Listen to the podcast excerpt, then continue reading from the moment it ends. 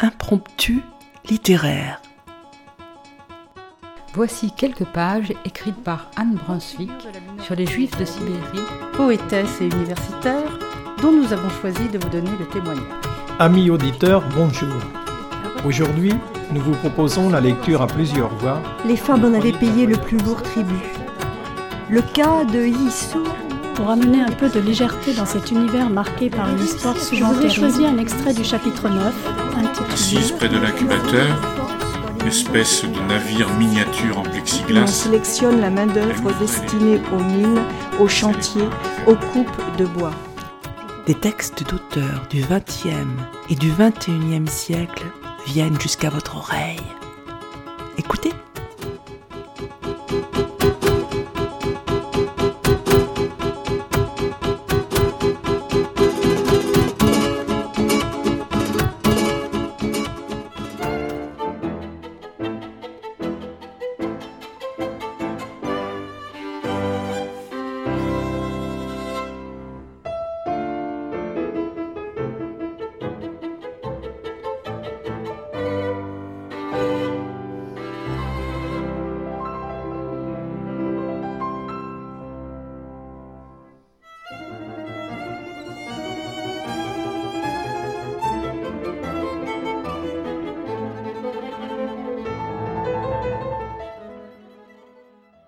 Amis auditeurs, bonjour.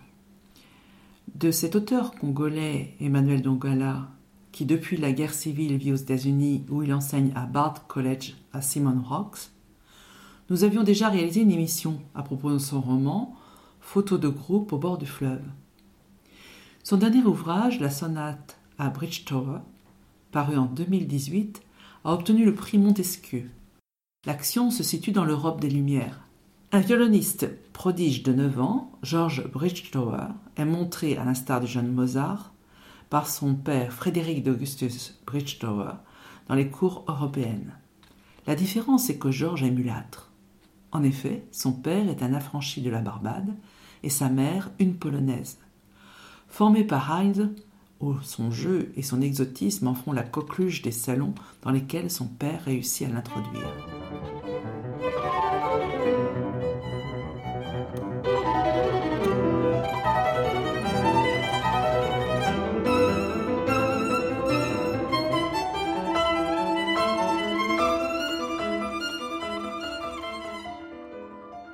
L'archet, porté par les dernières notes arpégées du rondeau final, resta suspendu un moment au-dessus du violon, le temps d'un demi-soupir, puis attaqua allegro spirituoso la coda du dernier mouvement en un éblouissement jeu de démanchés et de cadences bariolées dont les derniers tris suraigus se perdirent dans le touti de l'orchestre et les applaudissements de l'auditoire qui, en apnée jusque-là, n'en pouvaient plus de se retenir. Certains étaient debout, entorse de plus en plus fréquente à la bienséance dans ce parterre de petits aristocrates élégants et mondains, ainsi que de grands bourgeois. Plus déconcertante encore, d'autres accompagnaient leurs battements de main de cris Bravo, bravissimo, selon la dernière mode venue d'Italie. Mais ces manifestations bruyantes et intempestives ne déconcentrèrent point le jeune violoniste, il s'y était préparé. Bien avant qu'il ne quitte le château d'Eisenstadt en Autriche pour le long, périlleux et exténuant voyage à travers l'Europe, son père n'avait cessé de lui répéter que là où ils allaient, en France, en particulier à Paris, les mœurs étaient autres. Au palais du prince Esterhazy, où il avait grandi et appris ses manières, les gens faisaient silence quand ils écoutaient la musique. Que ce soit celle du Kapellmeister Haydn ou d'un musicien inconnu de passage, que ces gens soient d'humeur joviale ou maussade, qu'ils soient transportés ou qu'ils s'ennuient à mort, ils n'extériorisaient jamais leurs sentiments, qu'une fois la dernière note jouée et entendue. Point n'était ici le cas à Paris.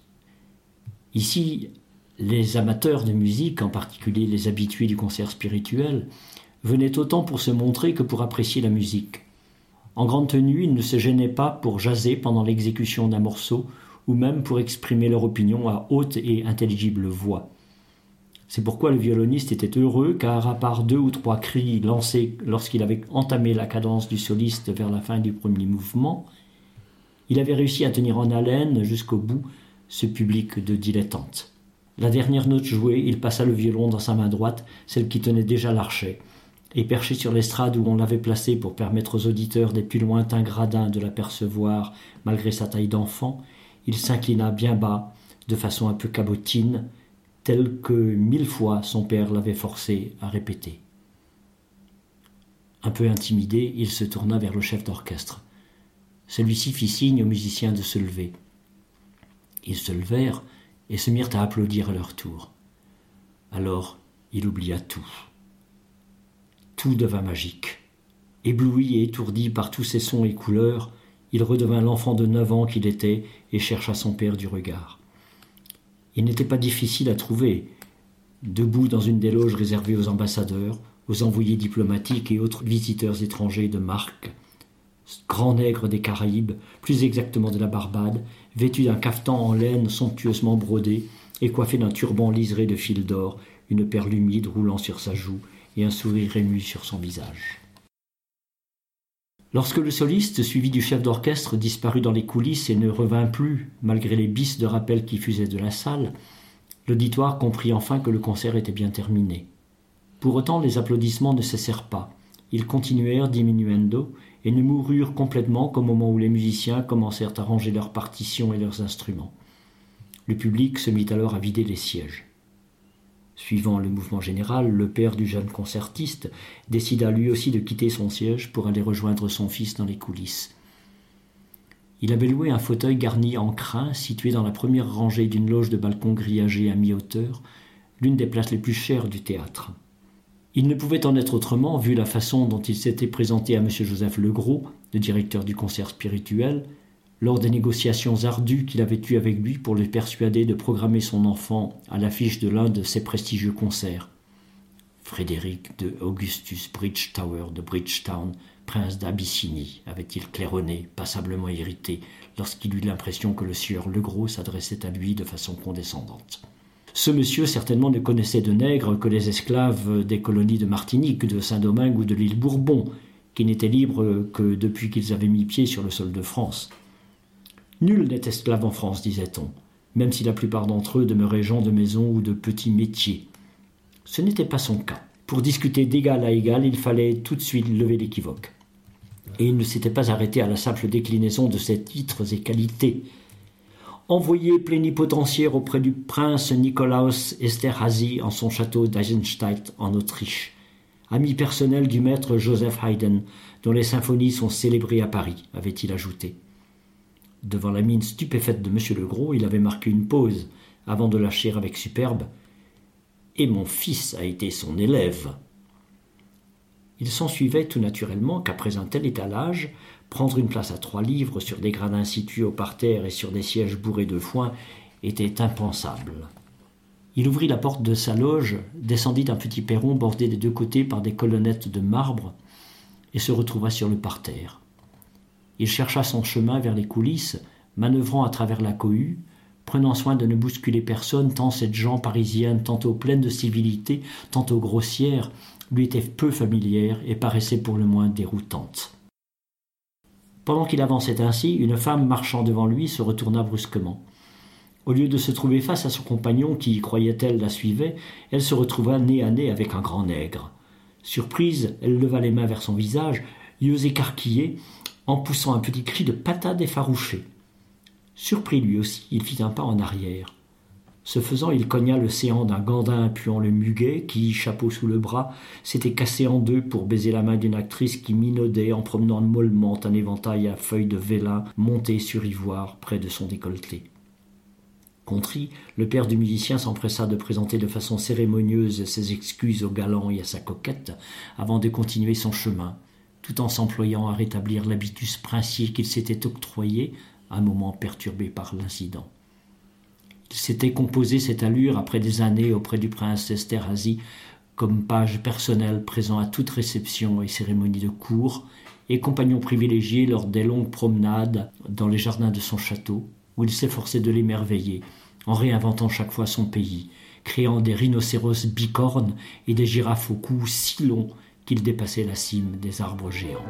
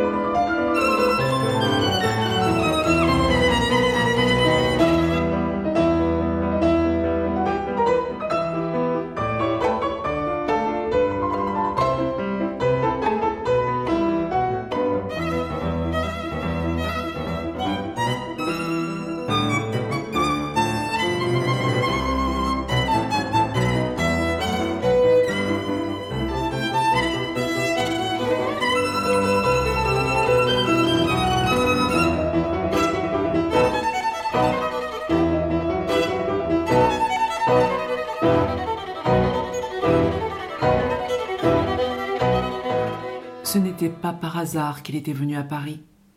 C'était parce qu'il avait décidé de suivre l'exemple de Léopold.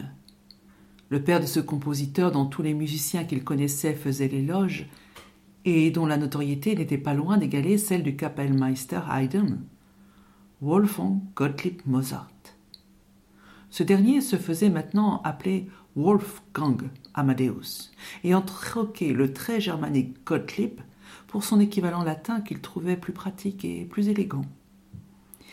Il avait une trentaine d'années et vivait à Vienne depuis quelque temps maintenant.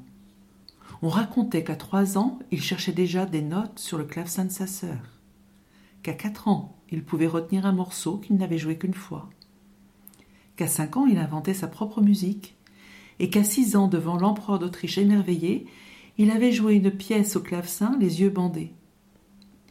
Léopold avait compris tout de suite que son fils était un prodige musical.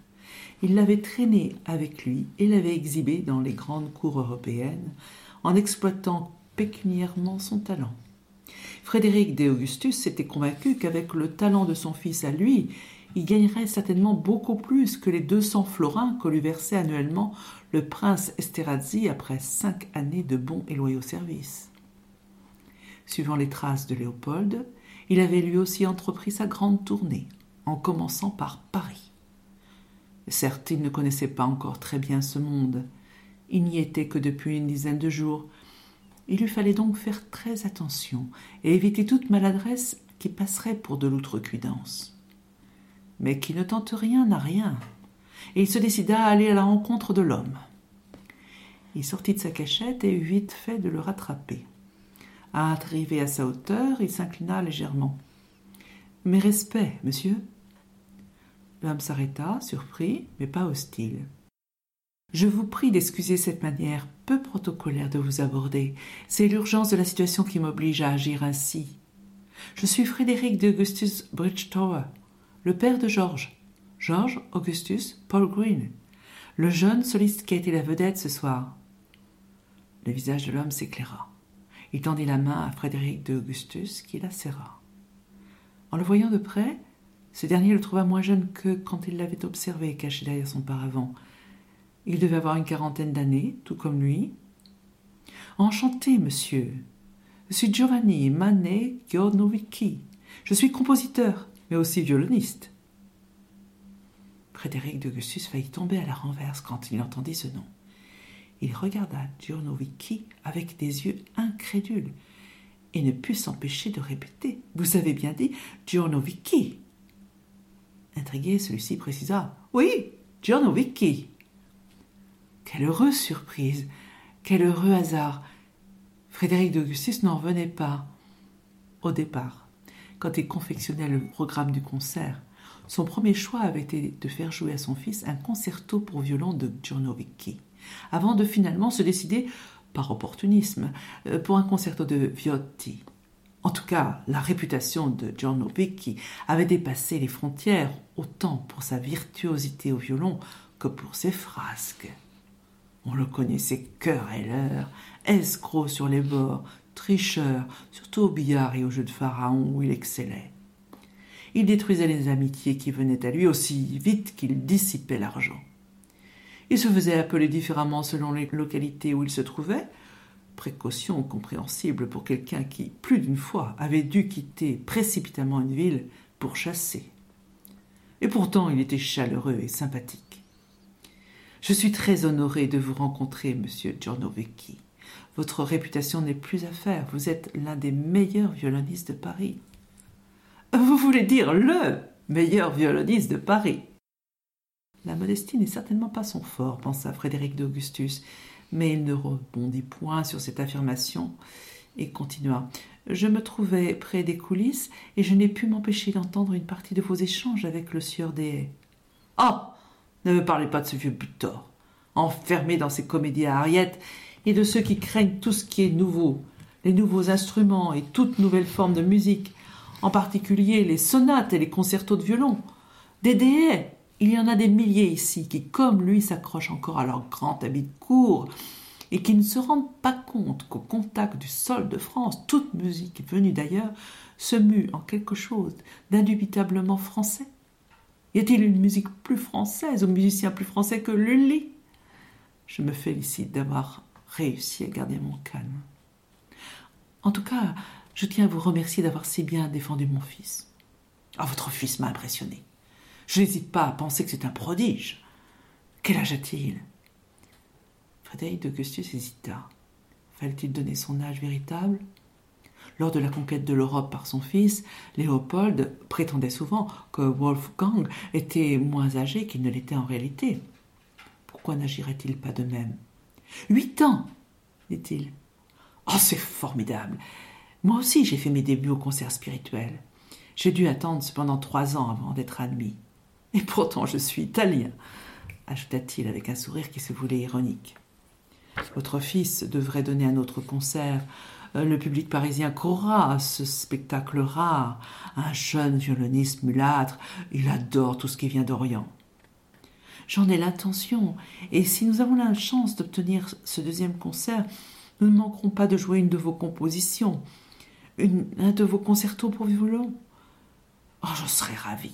Ce serait avec plaisir que je le ferais répéter. Bien que le concert ne commençât qu'à 6h30 de l'après-midi, il s'était présenté au Palais des Tuileries avec son fils dès 4 heures, par précaution. Il voulait être sûr d'avoir suffisamment de temps pour parer, le cas échéant, à toute mauvaise surprise que lui aurait réservé le gros.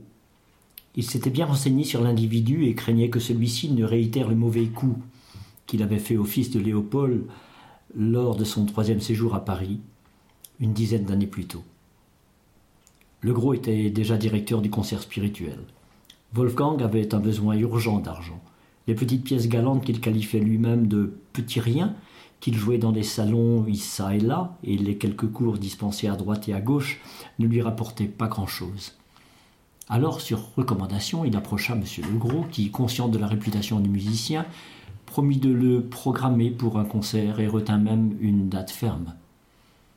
Heureux de la proposition, Wolfgang composa diligemment pour l'occasion une symphonie concertante pour quatre instruments hautbois, clarinette, corps et basson. Mais voilà, Paris, tout comme aujourd'hui encore, était pleine de musiciens de seconde classe qui se prenaient pour de grands maîtres et s'épanouissaient dans un milieu d'intrigue et de jalousie. Wolfgang ne se privait pas de se moquer d'eux, les pastichant allègrement chaque fois qu'il en avait l'occasion. Or, il se trouva que l'un de ces musiciens était un ami personnel de Legros. Furieux, cet homme, Cambini de son nom, monta une cabale contre Wolfgang et fit pression auprès de son ami Legros qui déprogramma sans hésiter le concert le jour même où il devait avoir lieu. Pas étonnant que Wolfgang, qu'ils appelaient ici Amédée Mozart, ait détesté Paris pas étonnant qu'il ait traité d'orgueilleux, de brut et d'imbécile les musiciens français qui l'entouraient. C'est pourquoi Frédéric de Augustus, qui craignait qu'une telle mésaventure ne leur arrive, s'était rendu sur le lieu du concert plus de deux heures à l'avance. Il était maintenant temps de rentrer à l'hôtel. Pour louer un fiacre à cette heure tardive, il fallait aller à la place du Palais Royal, où stationnaient des voitures de place. Après avoir hésité un moment sur le plus court chemin à prendre, Frédéric de Augustus décida au jugé de marcher droit devant lui, dans la direction du palais du Louvre. Ils émergeaient d'une zone d'ombre de la grande allée centrale qu'ils avaient empruntée pour replonger aussitôt dans une autre après quelques pas, la lumière blafarde des réverbères n'étant pas assez puissante pour couvrir entièrement la distance entre deux lampes. Ils dépassèrent la place du Carrousel et avant même d'atteindre la cour carrée du Louvre, ils aperçurent à leur gauche le palais royal, baigné dans la splendeur de ses innombrables lustres. Que c'est beau, à Georges. Ils cheminaient maintenant sous les frondaisons des marronniers qui formaient au-dessus d'eux une toiture naturelle. Ils n'avaient rien vu de tel, ni à Eisenstadt, ni même à Vienne. Plutôt que de rentrer tout de suite à l'hôtel, Frédéric des Augustus eut envie de flâner un peu plus longtemps dans ce lieu afin de profiter du spectacle, sans trop se soucier de la fatigue de son fils qui commençait à bailler. Tu dois avoir faim, Georges, lui demanda-t-il néanmoins. Ah oui, j'ai très faim, je propose que nous prenions notre repas ici, nous le méritons bien. Tu as été formidable ce soir, tu as été touché par la grâce. Je suis vraiment fier de toi, dit-il en lui caressant la tête. Georges se tourna vers lui et lui sourit. Contrairement à sa mère, ce n'était pas souvent que son père lui faisait des compliments. Puis, sans transition, il lui dit Papa, pourquoi as-tu menti sur mon âge? J'ai neuf ans, pas huit. Frédéric, qui songeait déjà au menu de leur repas, fut pris au dépourvu. Je n'ai pas menti, dit-il, tu es né un 29 février. Mais j'ai huit ans le 29 février de l'année dernière. Oui, mais depuis, il n'y en a pas eu d'autres, et il n'y aura pas d'autre 29 février avant trois ans. Tu as donc huit ans. Donc, dans deux ans, j'en aurai toujours huit. Tu sais, Haydn est né un 1er avril, mais il a toujours clamé qu'il était né un jour avant, le 31 mars. Pourquoi? Parce qu'il ne voulait pas qu'un farceur le prenne pour un poisson d'avril. Tu vas me dire que ce qu'il a fait n'avait pas de sens Techniquement, tu as huit ans. Ne t'inquiète pas pour le reste, fais-moi confiance. Plus tu es jeune, plus tu étonneras les gens, et plus tu étonneras les gens, plus tu seras célèbre. Ta célébrité nous rendra riches. Allez, viens, trouvons un restaurant. Le phaéton les déposa à l'adresse indiquée de la rue Richelieu. Frédéric d'Augustus et Georges eurent l'impression de se trouver dans une toute autre ville, tant la distinction des passants, la quiétude de l'endroit, l'élégance des résidences qui s'alignaient le long de la rue contrastaient avec l'univers miséreux et chaotique du pont neuf qu'ils venaient à peine de quitter. Ils se dirigèrent vers le portail de l'hôtel où se tenait un garde galonné qui regardait avec suspicion ces deux visiteurs plutôt inhabituels venir vers lui. Après qu'ils eurent décliné leurs titres et qualités, la méfiance du garde fit place à une déférence qui le poussa à les assurer qu'ils étaient bien attendus. Il leur ouvrit la grille et les conduisit à la résidence située au fond d'une cour pavée. Un joli édifice ayant comme façade un petit arc de triomphe supporté par plusieurs colonnes doriques en marbre. Toujours suivant leur guide, ils empruntèrent un grand escalier et quelques pas plus loin s'arrêtèrent devant une porte à deux battants. Le garde esquissa une petite révérence, puis s'effaça pour les laisser entrer dans un salon plutôt cossu, avec des lambris décorés et des moulures dorées, ainsi qu'un parquet recouvert d'un tapis oriental, probablement turc. La salle était bien éclairée avec ses hautes fenêtres. Le chevalier était là, qui les attendait, mais à leur grande surprise, il n'était pas seul. L'homme était aussi grand que le chevalier, mais beaucoup plus jeune, dans les vingt-cinq ans, estima Frédéric d'Augustus. Il avait les épaules larges, des jambes aux mollets puissants et bien galbés, et une silhouette d'Apollon. Contrairement à Saint Georges, il ne portait pas de perruque, et ses cheveux noirs frisés aux boucles coupées courts ressemblaient à la chevelure des statues gréco-romaines. Il portait avec beaucoup d'allure un sabre au côté et non une épée. Soyez le bienvenu, dit Saint Georges, en s'avançant vers Frédéric d'Augustus d'un main tendue. À l'agréable surprise de ce dernier, le ton du chevalier était chaleureux. Ils se serrèrent la main. Enchanté de vous voir, répliqua Frédéric d'Augustus. Merci de nous avoir reçus si promptement, malgré votre agenda que je sais très chargé. Voici mon fils, Georges, Georges Augustus Green Bridgetower. Eh bien, je vous présente à mon tour Thomas Alexandre Dumas, fit Saint Georges en se tournant vers l'homme qui était en sa compagnie. Heureux de vous rencontrer, répondit Thomas Alexandre Dumas. Frédéric d'Augustus est une vieille connaissance, continua Saint Georges à l'intention de Dumas. Je l'ai rencontré à Vienne lorsque je suis allé passer commande d'une série de symphonies au compositeur Heine, dont, dont il est l'ami. Frédéric d'Augustus s'était finalement trompé sur Saint-Georges. Non seulement le chevalier se souvenait très bien de lui, mais il se rappelait aussi les circonstances exactes de leur rencontre. Il fournit même à Thomas Alexandre Dumas, qu'il appelait familièrement Alex, des détails que Frédéric d'Augustus ignorait que le chevalier avait créé lui-même ses symphonies baptisées à bon escient Symphonie parisienne, en présence de la reine Marie-Antoinette, que ce fut un triomphe, et que la quatrième d'entre elles plut tellement à la souveraine qu'elle fut tout naturellement surnommée la reine. Se tournant vers Frédéric d'Augustus, il demanda Cela fait déjà trois ans, n'est-ce pas Oh non, plus longtemps que cela, dit Frédéric d'Augustus. C'était il y a quatre ans, en 1785 si mes souvenirs sont exacts. Le temps passe si vite. En effet, renchérit Saint Georges. Puis posant une main sur l'épaule de Georges en un geste paternel, il continua. C'est donc ce petit bonhomme qui a fait sensation hier soir aux Tuileries? Je n'y étais pas. J'étais à une soirée privée. Mais tous ceux que j'ai rencontrés depuis ne tarissent pas d'éloges à son égard. Parmi les premiers, mon ami Gossec, vous savez, celui que j'ai remplacé à la tête du théâtre des amateurs et dont l'opinion compte énormément, car il, a aussi été longtemps directeur du concert spirituel. Mais le plus surprenant pour moi a été la réaction de ce violoniste Gurnovicki. Je l'ai croisé hier soir tard dans un tripot du Palais Royal. Dès qu'il m'a vu entrer dans la salle de jeu, il s'est mis à vanter un jeune talent qu'il venait d'écouter dans la salle des 100 Suisses, pour et pour lequel, disait-il, il avait écrit une lettre de recommandation à me remettre. Il ne savait apparemment pas que vous m'aviez déjà contacté. En tout cas, entendre cet énergumène qui s'autoproclame partout meilleur violoniste de Paris se lancer dans un exercice totalement contraire à sa nature, à savoir l'éloge d'un autre sur cet instrument, oblige à croire que le jeu de Georges est vraiment exceptionnel.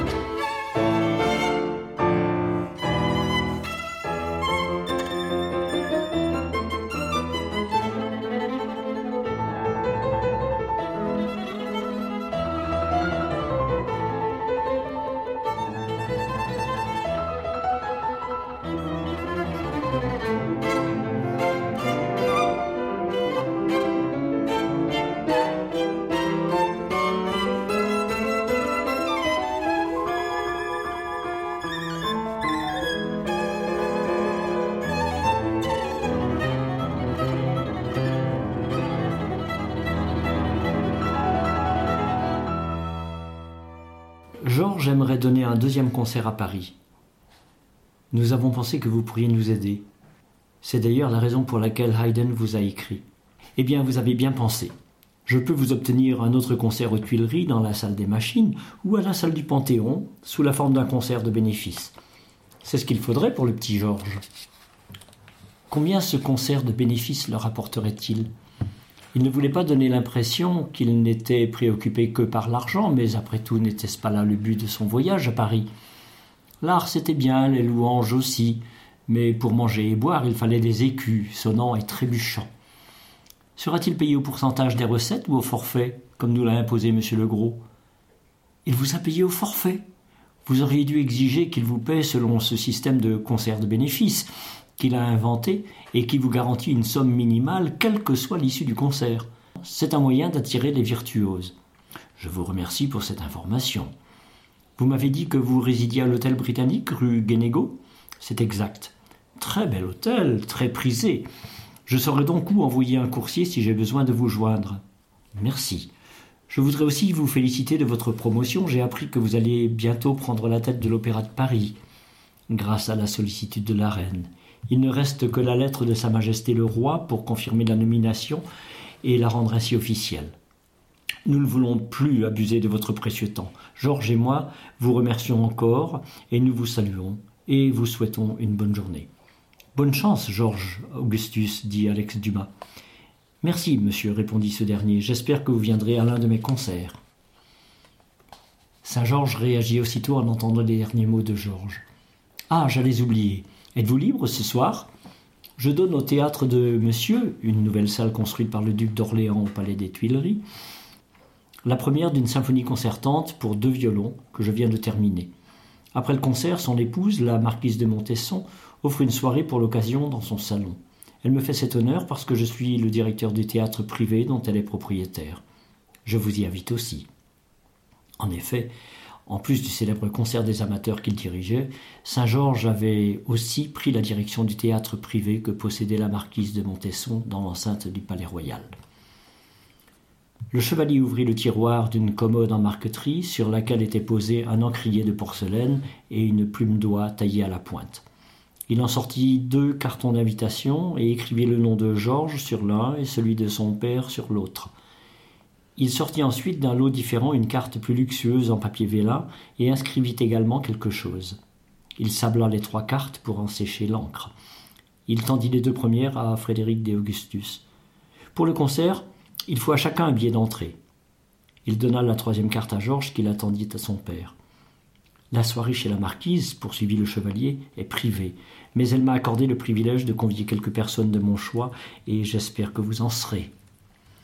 Georges Augustus Paul Green Bridgetower, jeune violoniste prodige, accompagné de son père Frédéric de Augustus Bridgetower.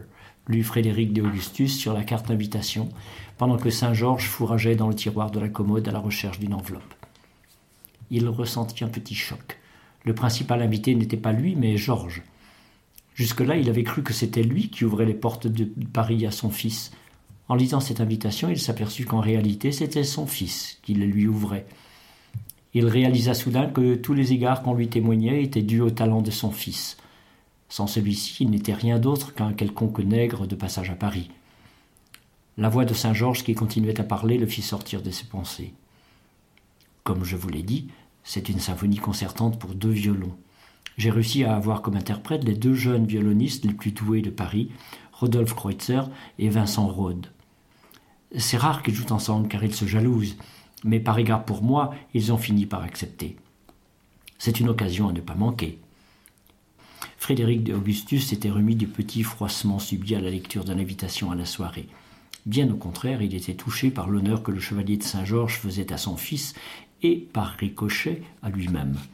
Quant à Georges, entendre jouer Kreutzer avait toujours été l'un de ses rêves après toutes ces laborieuses heures passées à peiner sur des études ou caprices. Il avait de la peine à y croire. Monsieur Kreutzer va jouer, dit-il. Vous le connaissez? Nous l'avons rencontré. Il a même eu la bonté de me féliciter, ajouta-t-il avec spontanéité. Nous ferons tout pour y être, renchérit Frédéric d'Augustus. C'était une belle journée d'avril, douce et ensoleillée, et la promenade était agréable. Le cocher réservé et peu disert au départ s'était transformé en un guide complaisant qui répondait aux interrogations de Georges, intrigué par presque tout ce qu'il voyait. Alors qu'il traversait le pont royal, celui-ci vit s'élever au loin, par-dessus les jardins des Tuileries, une grosse baudruche qui portait, suspendue sous elle, un panier dans lequel il apercevait des silhouettes humaines. Cela lui coupa le souffle. Une montgolfière, indiqua le cocher, en se rendant compte à quel point le garçon était impressionné. Ce dernier voulut savoir comment quelque chose aussi lourd pouvait s'élever dans l'air et y flotter. Il se tourna vers son père et lui posa la question. Frédéric d'Augustus, qui avait toujours réponse à tout, se sentit incapable d'en improviser une. Il se contenta de dire Ah, n'est-ce pas merveilleux? Ils avaient vu tout ce qu'ils voulaient voir dans le centre de Paris, et comme convenu, il ne leur restait plus qu'à terminer leur grande promenade par un des faubourgs. Mais comme Georges avait faim et qu'il se trouvait près du palais royal, ils s'arrêtèrent au café de la Régence où ils commandèrent une omelette aux herbes. Après qu'ils eurent mangé, le cocher leur suggéra d'aller au faubourg Saint-Antoine, qui n'était pas loin. Il suffisait de continuer leur chemin tout droit vers la place de la Bastille et de sortir par la porte Antoine pour entrer dans le dit faubourg. Ils arrivèrent donc à la place au milieu de laquelle se dressait l'immense forteresse qui lui avait donné son nom.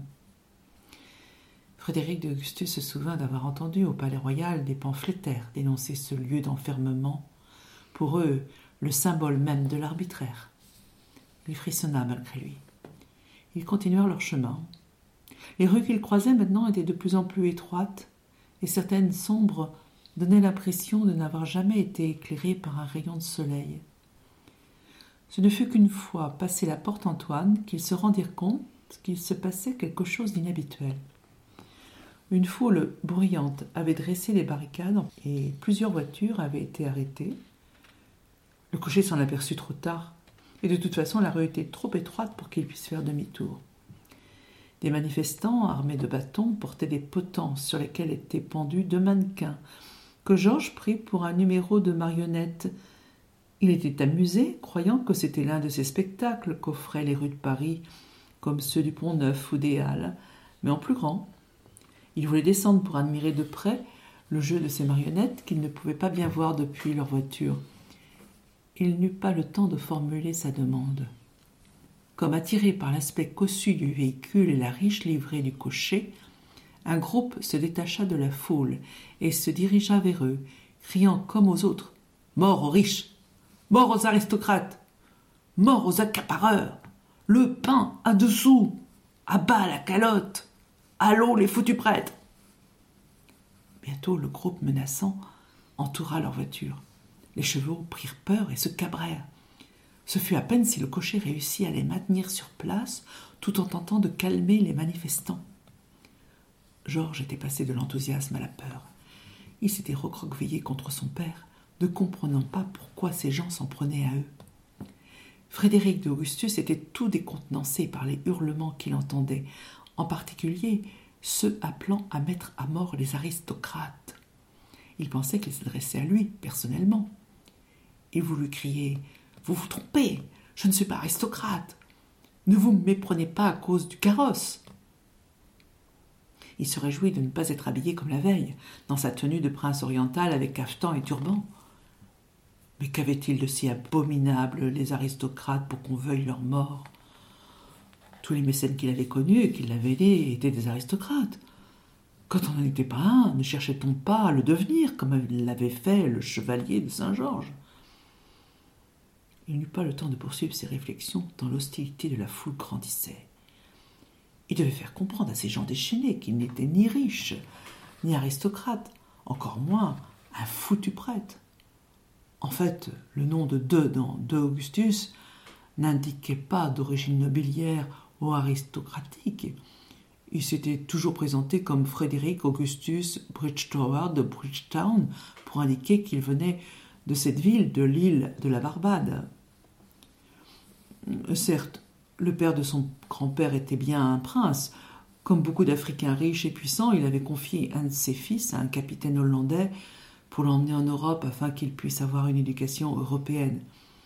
Cependant, malgré le paiement remis au capitaine pour la mission, ce dernier avait vendu l'enfant, son grand-père, à un lenteur de la Barbade. Mais deux générations après, avait-on le droit de le considérer lui aussi comme un prince, un aristocrate Et puis, une clameur monta, interrompit ses pensées et détourna l'attention du groupe qui était sur le point de les tirer hors du véhicule. Des manifestants venaient de mettre le feu aux deux effigies.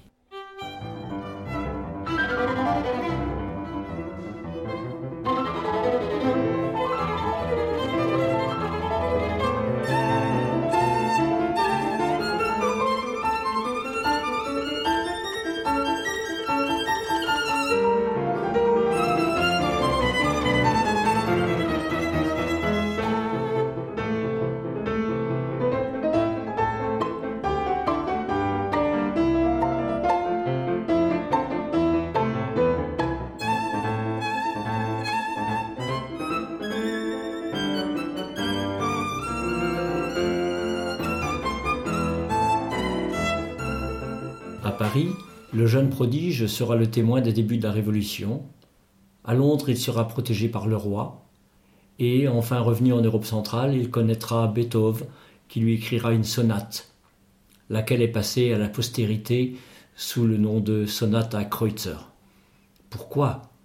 C'est ce que vous saurez en lisant ce roman passionnant, à la fois historique, s'attachant à des faits réels, et vibrant témoignage de ce siècle des Lumières où il est encore bien difficile d'être artiste et de couleur. Vous avez entendu la fameuse sonate à Kreutzer de Ludwig van Beethoven, dont vous savez maintenant qu'elle aurait dû être nommée la sonate à Bridge Tower, comme vous le découvrirez en lisant ce roman d'Emmanuel Dongala. Cette émission a été préparée par Anne et Paul. Le montage a été effectué par Yvan.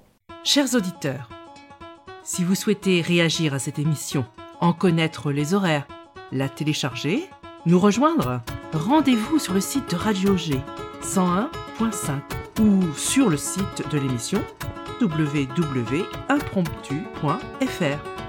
Vous nous y retrouverez